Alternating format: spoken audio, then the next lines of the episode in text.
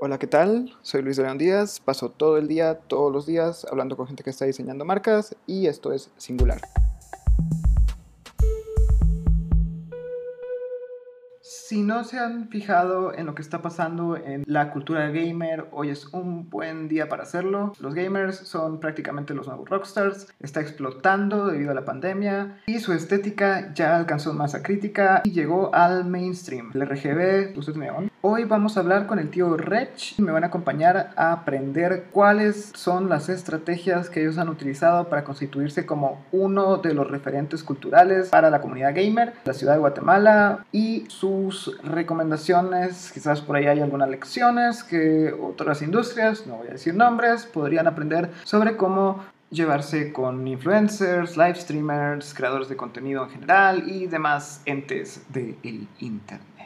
Sin más que decir, empezamos la entrevista, los veo del otro lado y espero que aprendan mucho, yo aprendí un montón.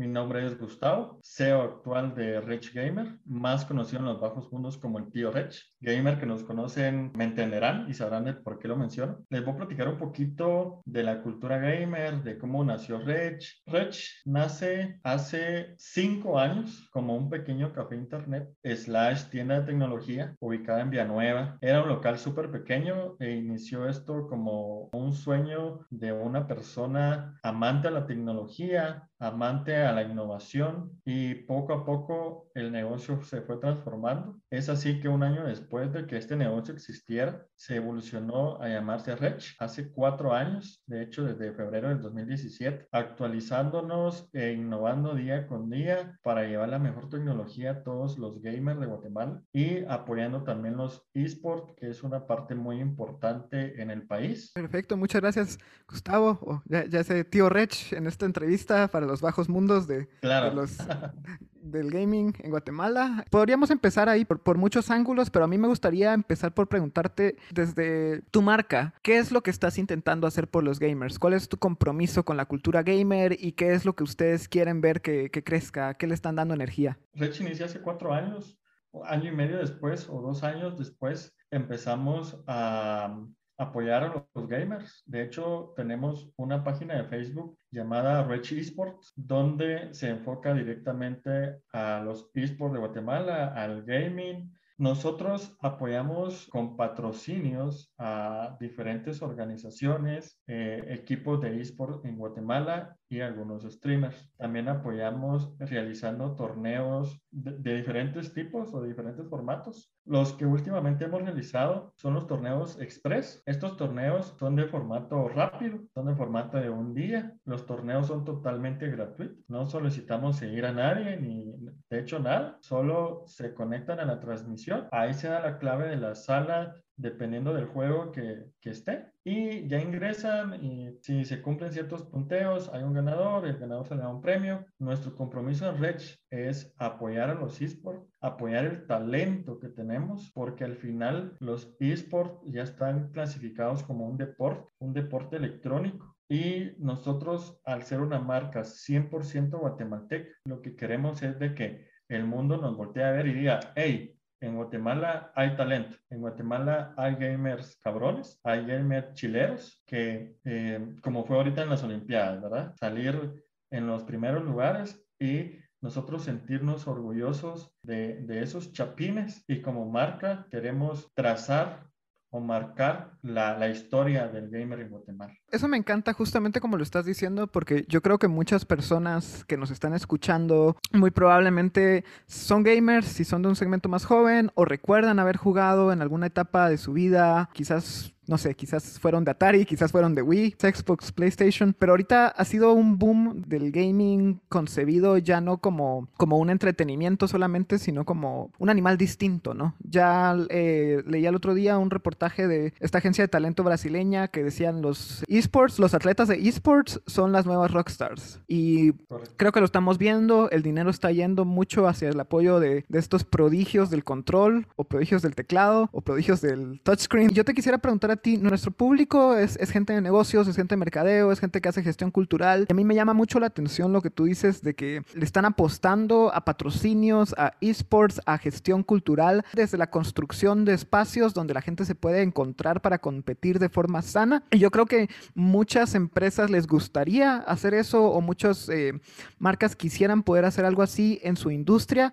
pero esto no es endémico de su industria. Pueden ver hacia ti para aprender, como un caso análogo, si ellos lo quisieran hacer. Ahora, cuando tú estás eh, viendo un patrocinio, organizando un evento, ¿qué son algunas de las cosas que tienes en mente? ¿Cómo sabes a qué atleta es al que hay que apoyar? ¿Cómo sabes qué juego es el que está pegando? Más o menos como por dónde estás ahí sintiendo el pulso para saber las decisiones que estás tomando. Nosotros para patrocinar a una persona individual, a un streamer o creador de contenido, eh, a ciencia cierta no tenemos un requisito como tal. Muchas personas llegan a, preguntarnos cuáles son los requisitos, eh, cuántos seguidores debo de tener, eh, en qué plataforma debo de estar, en, en muchas cuestiones como estas. Pero creo que lo principal que nosotros vemos es el compromiso y es la constancia. No nos interesan números porque como lo dije anteriormente, nosotros lo que queremos es apoyar. Pero como en todas las empresas tenemos un límite y lastimosamente no podemos apoyarlos a todos. Quisiéramos, pero no podemos. Entonces, las pocas oportunidades que tenemos, tratamos de dárselas a personas que sí las van a aprovechar. Porque, como bien se mencionaba, ahorita por la pandemia, esto explotó en gamer casuales y también en streamer y creadores de contenido. Y el problema que hay en muchas personas es que lo ven como un pasatiempo, que creo que no está, no está nada mal, pero eh, esto lo que los hace es salirse, vienen un día a hacer stream, luego pasan una semana sin hacer y cuestiones como estas son las que a nosotros nos detienen y decir, oh, ok, creo que esta persona no lo va a aprovechar, mejor démosela a esta otra persona que está iniciando, pero hace todos los días stream, tiene un compromiso, está creando una comunidad, está eh, constante, entonces esta persona sí lo va a poder aprovechar, ¿verdad? Ahora bien, para patrocinar un equipo de esports, una organización como tal, nosotros ya ahí sí ya vemos varios factores, ¿verdad? Vemos uno también el compromiso, la constancia del equipo, porque vuelvo otra vez a lo mismo. La pandemia lo que hizo fue que esto explotar, muchos equipos salieron, de igual manera muchos eh, se van, vienen y eh, nosotros eh, lo que queremos es un compromiso. Y lo que vemos en una organización, pues es platicar con los líderes, ver cuántos equipos tienen, o sea, equipos, me refiero a cuántos... Sí, equipos internos de, de juegos, ¿verdad? Eh, cuántos jugadores, etcétera, para que sea un, un, apoyo bueno, porque hay organizaciones muy grandes que por lo mismo que decía, tenemos un límite y al ser demasiado grandes, mm, pues no, no podríamos apoyarlas y cuestiones así, ¿verdad? En estos dos aspectos, tanto streamer como equipos o organizaciones, lo que vemos es también que se apegue a nuestros valores, ¿eh? que se apegue a, a los valores que nosotros tenemos, que es el apoyar lastimosamente aquí en Guatemala en muchas áreas, en el, en el, área gamer también se da, que en vez de echarnos la mano ponemos el pie y eso no nos gusta, entonces siempre buscamos organizaciones eh, limpias, que sean honestas, que sean constantes, etcétera, ¿verdad? Ahora bien, para el tema del patrocinio, el apoyo de un torneo, organizar un torneo, cuando es externo, cuando alguien más lo realiza, lo que vemos es también el compromiso que tienen, el por qué se está haciendo el torneo, eso es muy importante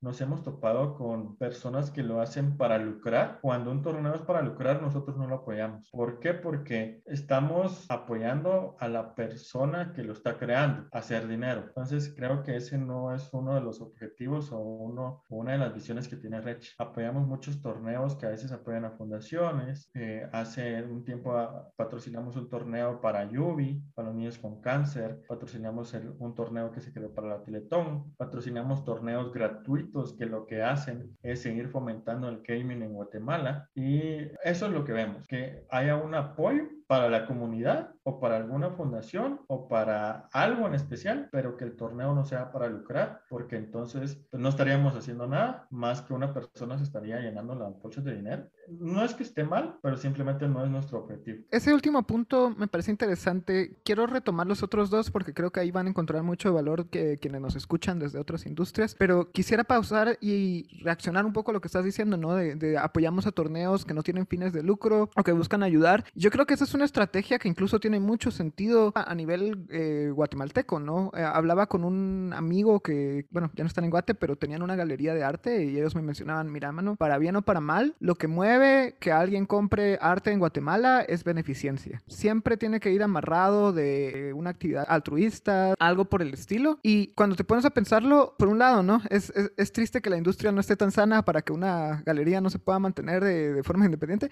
pero también qué forma tan linda de que un negocio a puro tubo tenga que considerar la sostenibilidad social. Así de, mira, mano, tiene que hacer algo bueno, ¿no? Tiene que dejarle algo bueno y me gusta mucho lo que es cómo lo estás planteando, ¿no? Que es Mira, nosotros apoyamos, como tú lo decías, ¿no? Con un compromiso porque quieren ver a la cultura crecer, de, un deseo de, compartir lo que es ser gamer, de, que esto crezca, de poner los talentos que necesitan una plataforma, que tengan acceso a esta plataforma. Y yo creo que ese es un buen criterio para alguien que esté considerando este tipo de estrategias, de asociarse con streamers, asociarse con equipos de e-game, de esports, que, que se fijen, ¿no? De dónde viene la motivación, cuál es su posición filosófica respecto a su articulación como agente cultural dentro del contexto gamer guatemalteco, si lo queremos poner académico. Ahora, yo creo que no todos estamos familiarizados con el cómo se desarrolla una competencia de esports, por qué tenemos a gamers que tienen coach, que están entrenando como atletas de alto rendimiento, porque pensamos que el gaming es solo ocio, ¿no? ¿Nos podrías contar un poquito de ese, ese paso de, del gaming como un ocio al gaming como una disciplina? Esto ha venido evolucionando con el tiempo. A muchas personas les cuesta creer y más en un país que es un poco conservador como Guatemala. De hecho, un poco gracioso, pero mi mamá, una señora ya mayor de más de 60 años, aún sigue sin creer. Dice que, que se la pasan haciendo frente a una computadora, eh, solo pierden el tiempo, pero se ha dado en estos últimos tiempos los eSports, las personas profesionales, los atletas que se dedican a esto. Eh, creo que esto es una pasión tanto como el fútbol, que algunas personas lo entienden, otras no. Como lo mencionaba, ya es un deporte y es por eso que le están tomando la importancia que se necesita. Muchas personas, como bien lo mencionabas, tienen coach, tienen entrenadores, algunos equipos que patrocinamos practican todos los días para seguir subiendo su rendimiento, para seguir subiendo todo el ritmo que llevan. Tienen eh, como objetivo participar en X cantidad de torneos al mes y llegar a X puntaje, por así decirlo. Incluso se han creado academias de eSport de todo tipo que hay, ¿verdad? Esto a, a algunos les parece sorprendente, pero la verdad es que ahora ya es considerado un trabajo y muchas personas en el mundo, e incluso ya en Guatemala, viven de esto. ¿Y nos podrías contar uno o dos o tres ejemplos, los que te vengan a la mente, de equipos, de streamers, de eventos que hayan apoyado de parte de Rich y que a, a ti te hayan llenado? ¿Cuáles dirías tú que son como los que apoyaron y dijeron, ah, qué, qué, qué belleza, esto sí es, esto es se me viene a la mente uno que inició hace un año, es Volcano Esport. Eh, veníamos patrocinándolos desde el año pasado, pero es hasta este año que ya firmamos contrato, firmamos convenio y todo. Es un equipo muy constante, tienen una identidad gráfica muy bonita. Ellos sí le han invertido tiempo y dinero a su equipo. Están muy bien organizados. Ese sí, como, como bien lo decís, qué belleza, qué belleza de equipo porque me atrevería a decir que es uno de los mejores equipos de Guatemala porque sí tienen muy buena organización. En redes sociales se ve todo, todo cómo lo hacen bien cada paso que dan creo que lo hacen muy firme y muy lo piensan antes de hacerlo. Y ha sido un equipo que desde que nació ha venido creciendo de los mejores equipos que, que, patrocinamos. No quiere decir que los otros sean malos, no, no, pero es uno de los, de los mejores, ¿verdad? Por mencionar alguno, creo que ellos serían los que, que nos han llenado bastante. Por mencionar un streamer, creo que sería Link el 7. Link el 7 es un streamer, eh, no sé cuánto tiempo lleva en la industria, pero creo que ya lleva bastante tiempo. Es un streamer con el cual iniciamos Rich Esport es un streamer que hemos venido apoyando más de dos años y es un streamer, él mismo lo dice, poco común porque él es, él es él, él tiene su esencia, él tiene su carisma, él tiene su forma de hablar y eso es lo que él mismo menciona, ahuyenta a las marcas, porque él no es muy comercial y nosotros sí le apostamos a él y lo seguimos patrocinando. Por eso mismo, porque es una persona muy auténtica, es una persona, él no es tanto un personaje como algunos otros, sino él sí es bastante auténtico y ha venido creciendo bastante bien eh, en lo largo de esto que lo hemos apoyado. Hemos trabajado en conjunto muchas cuestiones y creo que es una, un streamer que también merece ser mencionado. Eso, eso hecho es un punto muy interesante. Eh, yo tengo, bueno, lo sacaría, pero creo que se va a caer unos libros si lo quito, pero hay un libro llamado Internet Safari de Noel Ceballos, eh, de la editorial Blacky Books, eh, donde justamente habla del fenómeno del Internet y menciona un tema muy similar al que tú nos mencionas con este streamer, ¿no? Que para alguien que nos esté escuchando y no sepa la jerga técnica de los bajos mundos que nos maneja aquí el tío Rech, un streamer es alguien que pues religiosamente todos los días a o cierta programación, se conecta a Twitch, se conecta a una plataforma de stream, Facebook Live, eh, hay varias, y muchas veces juega, a veces el mismo juego, a veces cambia de juego, interactúa con su comunidad, ¿no? No, sé si lo dije bien o si me falta ahí un aspecto. Sí, sí, sí, es correcto. Hay una analogía ahí de, este libro que, que, cito, que lo recomiendo muchísimo a cualquier persona que esté interesada en entender al Internet como ente cultural trascendental que es, que hablaba, mencionaba este ejemplo, ¿no? De, de un show underground muy famoso en España España, que era un podcast muy irreverente, llegaba a tener miles, miles de escuchas en un episodio, todo muy DIY, ¿verdad? Todo muy desde el, desde el do it yourself, hazlo tú mismo, eh, iconoclasta, y una radio mainstream española tuvo la idea de tomar a estos hosts del programa, ponerlos con unos hosts del mainstream en un espacio de programación prime time en la tarde para que los escucharan la gente viniendo del carro y se les cayó completamente, ¿no? Muchas cosas necesitan estar en su entorno para que sean, para que puedan crecer y para que puedan crecer sanas y para que puedan brotar, ¿no? Un, un streamer que, que, se ha hecho una reputación, que se ha hecho una comunidad en base a, su forma de ser, quizás sea ácida, quizás sea dulce, quizás sea lo, lo, lo que sea, ¿no? Está hablando con su comunidad en los términos que él está poniendo. Y si luego venimos e intentamos sacarlo de ello, no le estamos haciendo ni un favor al streamer, ni a la comunidad, ni a nosotros. Este otro aspecto que deberíamos de considerar a la hora de interactuar. Aplica a todo, ¿verdad? A influencers, streamers, portavoces, cualquier interacción de una marca con una marca personal. Eh, mucho ojo ahí de no intentar cambiarle la esencia a las personas, ¿no? Y hablando de la esencia de las personas, ¿cómo describirías tú la tipología de los gamers guatemaltecos? Tenemos, eh, ya nos mencionabas a los athletes o a los eh, atletas de esports. Tenemos a los streamers, que son parte de, de, la, de la cultura, parte fundamental de la cultura, tenemos a los jugadores casuales que se reúnen quizás de forma remota o quizás juegan solos.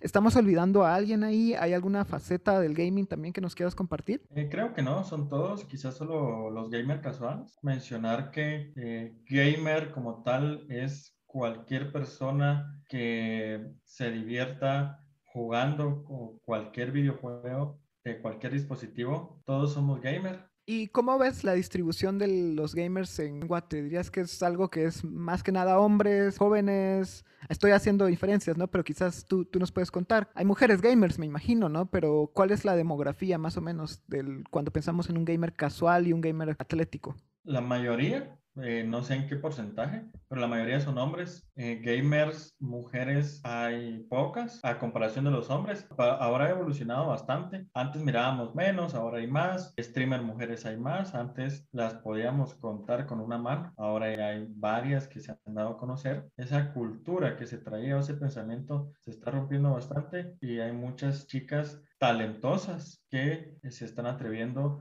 no solo a jugar casualmente, no solo a ser streamer, sino que hay algunas que ya son eh, atletas profesionales y se están dedicando a los esports, que eso pues es muy difícil de ver eh, aquí en Guatemala. Con los eventos de los que tú has formado parte, de los que han apoyado o han organizado ustedes mismos, ¿cuáles dirías tú que son los que más les han recompensado? ¿Se te vienen algunos solamente? Em, dos puntualmente, el de Yubi. Nosotros solo participamos como patrocinadores. Hubo una organización que lo realizó y todo. Fue el patrocinio que más nos ha marcado, y te lo digo personalmente, más me ha marcado, porque nos encanta ayudar, pero en esta ocasión ayudamos a una fundación que apoya a los niños con cáncer y yo conozco de manera muy cercana a una persona que padece de cáncer, de leucemia, y ha estado en esta fundación y le han apoyado bastante bien. Creo que es uno de los patrocinios que nos ha llenado de manera emocional, es uno que nos ha marcado. El segundo es uno que nosotros realizamos, la Copa Rech, la realizamos febrero del 2020. Fue algo muy impresionante. Al día de hoy yo no me lo creo. Un torneo totalmente gratuito, un torneo de Fortnite, donde dimos premios como 5 mil quexales más o menos en premios. Y un torneo gratuito, no tenías que pagar nada, simplemente hacer un registro y participaron más de mil personas. Y yo no me lo podía creer porque, bueno, organizamos el torneo, de hecho lo, lo organicé con otra persona, solo éramos dos nada más, lanzamos la convocatoria del torneo como algo muy normal, dijimos, bueno, a ver cuántos se inscriben, no hay ningún problema. Cuando vimos, reventó nos llegaban notificaciones al Facebook de mi, mi laptop colapsó. El navegador no lo podía, no podía hacer nada de notificaciones, de notificaciones, de notificaciones.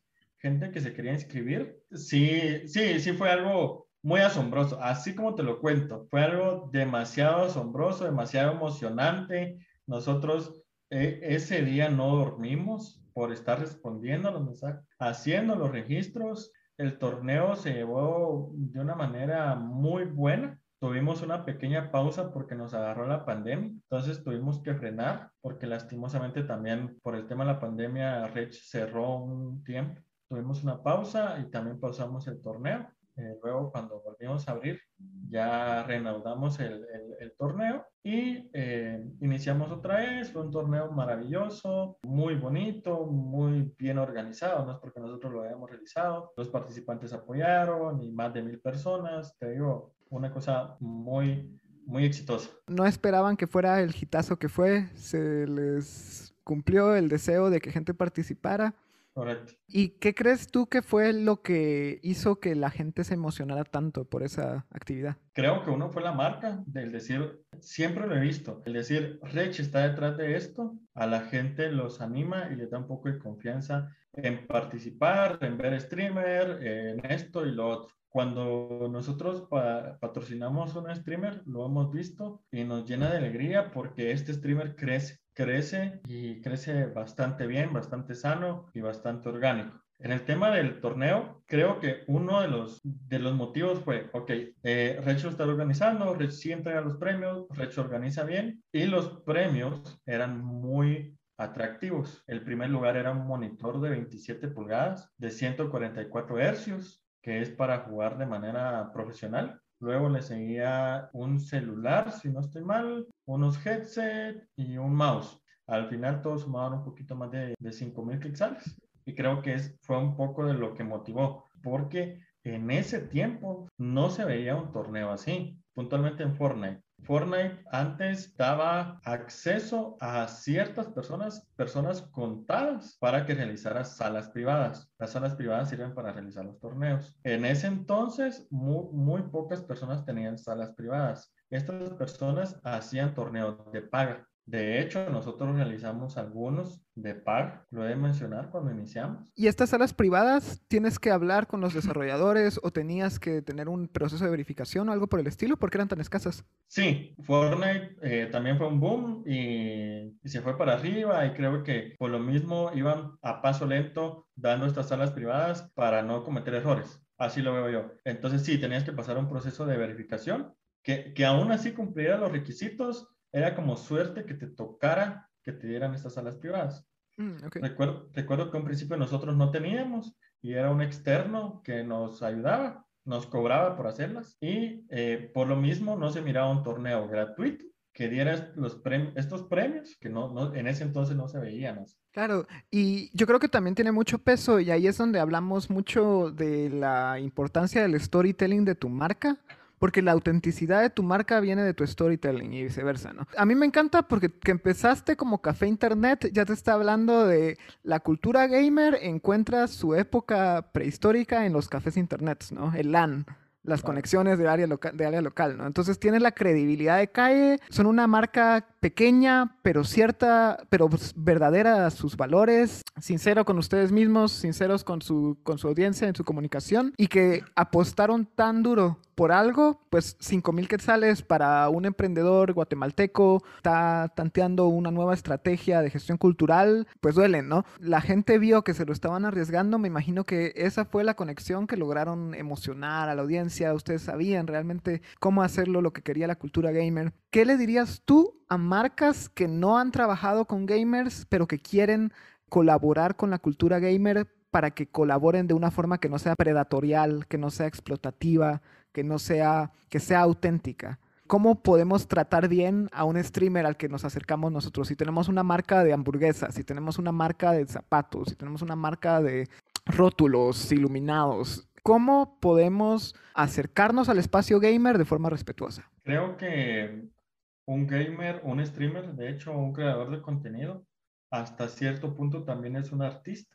Es por ello que... Totalmente, totalmente. tenemos que las marcas deben de aprender a respetar eso y acercarse de una manera, ¿cómo mencionarlo? Amable, posiblemente. Ver qué necesita el streamer, ver cómo el streamer se siente cómodo y hacer una negociación sana. ¿Qué pasa? Que aquí en Guatemala muchas marcas, eh, y esto pasa porque se ha creado una cultura mala, que muchas marcas lo quieren trabajar como canje. Tengo una empresa de hamburguesas, te doy un, tu combo de hamburguesas y, y hacen la publicidad pero creo que no es la cuestión. Creo que sería primero, y eso es muy importante, primero no es ver yo como marca qué quiero, que ponérmelo aquí, que ponérmelo allá, ver vos como streamer, qué crees y cómo te sentís cómodo trabajando conmigo. ¿Qué necesitas? Y así llegar a una negociación para que sea algo también de manera natural, ¿verdad? Y no de una manera tan forzosa que a veces también el streamer se siente, bueno, es lo que hay y hagámoslo, ni modo. Eh, no, creo que también como guatemaltecos debemos de generar esa cultura de ayudar y de apoyar, ¿verdad? Porque al final es, como lo mencionaba antes, es un talento más, es un talento y es alguien que en un futuro nos puede representar en ciertas competencias y disciplinas. Entonces debemos de respetar esa área. Eso me encanta, eso me encanta y yo creo que ahí hay mucho, mucho, mucho que aprender, no solo de, como tú dices, ¿no? Para trabajar con streamers, para trabajar con influencers, con creadores de contenido, con músicos, con todo, ¿no? Tuve la suerte de trabajar al principio de mi carrera con varios músicos eh, guatemaltecos independientes, donde ahí siempre el tema del, presupuesto es, lo que mata todos los sueños de todos.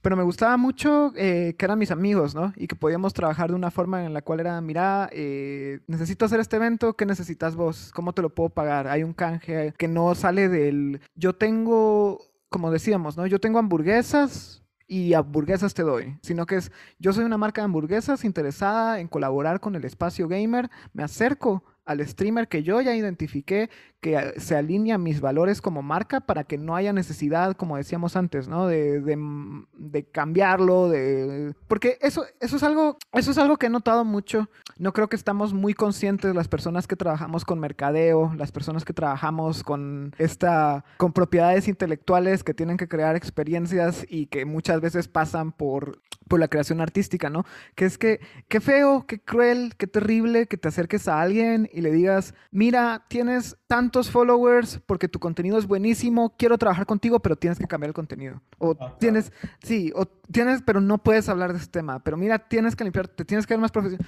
Es intentar enamorar a alguien cambiándolo de entradita, ¿no? Entonces, el, el, pathway para, eh, ojo ahí al, al dato, compañeros del gremio, nos acercamos a esta persona con la que queremos colaborar y le planteamos, mira, te queremos apoyar, nos aseguramos de que está alineado con nuestros valores y le planteamos la pregunta, ¿cómo te podemos apoyar? Y dejamos que nos respondan, ¿no? Y quizás nos vayan a decir, mira, no soy vegetariano, no quiero hamburguesas, pero eh, si necesito comprar un mouse nuevo o si necesito eh, tener sostenibilidad, me puedes eh, financiar como un patrocinador por tanto tiempo, ¿no? Y ese es el gana-gana que permite que las relaciones estén mucho más sanas y que no estemos explotando, que no estemos acercándonos a una cultura de forma predatorial que yo creo que es muy importante, ¿no? Yo, yo sí veo a las marcas como estos seres vivos y muchas veces hablo de, de, las transnacionales, ¿no? Que son estos dragones, estos monstruotes. A mí me da tanta felicidad cuando veo a una marca chiquita como la tuya que está ahí aguerrida en su espacio, en su nicho, haciendo las cosas de forma diferente y con corazón y diciendo, no, aquí se hacen las cosas así, que les está yendo bien, están creciendo, están sanos, ¿no? ¿Cuáles serían algunas palabras para ti de, de despedida, un tema ¿Hay, algún tema que tú quisieras eh, tocar que está muy cerca de tu corazón en cuanto a tu emprendimiento, en cuanto a la comunidad? En quizás nos cuentas dónde te encontramos, cómo podemos em, enterarnos de tus siguientes eventos. Eh, no solo los gamers necesitan un buen procesador, ¿no? Para septiembre traemos nuevos streamers, traemos nuevos patrocinios y nuevas personas que se van a unir a la familia de Rech. Y estamos trabajando ya en la segunda tienda de Rech Gamer, que pronto pues se van a enterar de dónde se va a encontrar y esperamos a todos que nos puedan visitar para que esto siga creciendo, para que Rech siga apoyando a la comunidad. Nos pueden encontrar en todas las redes sociales como Rech Gamer. En Facebook también estamos como Rech Esports. Estamos ubicados físicamente en el bulevar principal de San Cristóbal, en la Plaza San Cristóbal, en el local S6, en el sótano. Ahí estamos desde las 10 de la mañana hasta las 8 de la noche todos los días, trabajando por ustedes y para ustedes. Vendemos de todo tipo de computadoras armadas por nosotros mismos para gamers y para personas profesionales, tales como arquitectos, diseñadores, editores y demás, para estudiantes, eh, computadoras tanto básicas como PC Master Race, como le llamamos comúnmente en el mundo gamer, y ahí estamos para servirle en lo que gusten. Felicidades por la segunda tienda, la segunda locación, el segundo cuartel, el segundo templo para la cultura gamer en Guatemala. Muchísimas gracias, tío Rech, por la entrevista. Entonces ahí para todos los nómadas digitales, ya sabemos darnos una vuelta por ahí, periféricos, carcasas, procesadores, tarjetas de video, todas las necesidades con Rech.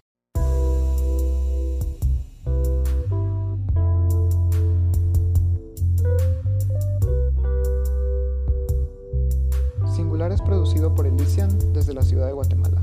Elysian es un estudio de diseño estratégico y boutique de branding y es la casa de Singular. Pueden enterarse más noticias sobre este podcast, sobre el estudio y sobre las publicaciones que están prontos a venir. Arroba Hey Elysian, eso es en Instagram, www.heyelysian.com. Eso es H-E-Y-E-L-Y-S-I-A-N.com escuchando es Late Night Radio de Kevin MacLeod. Muchas gracias Kevin MacLeod por los permisos para usar esta pieza.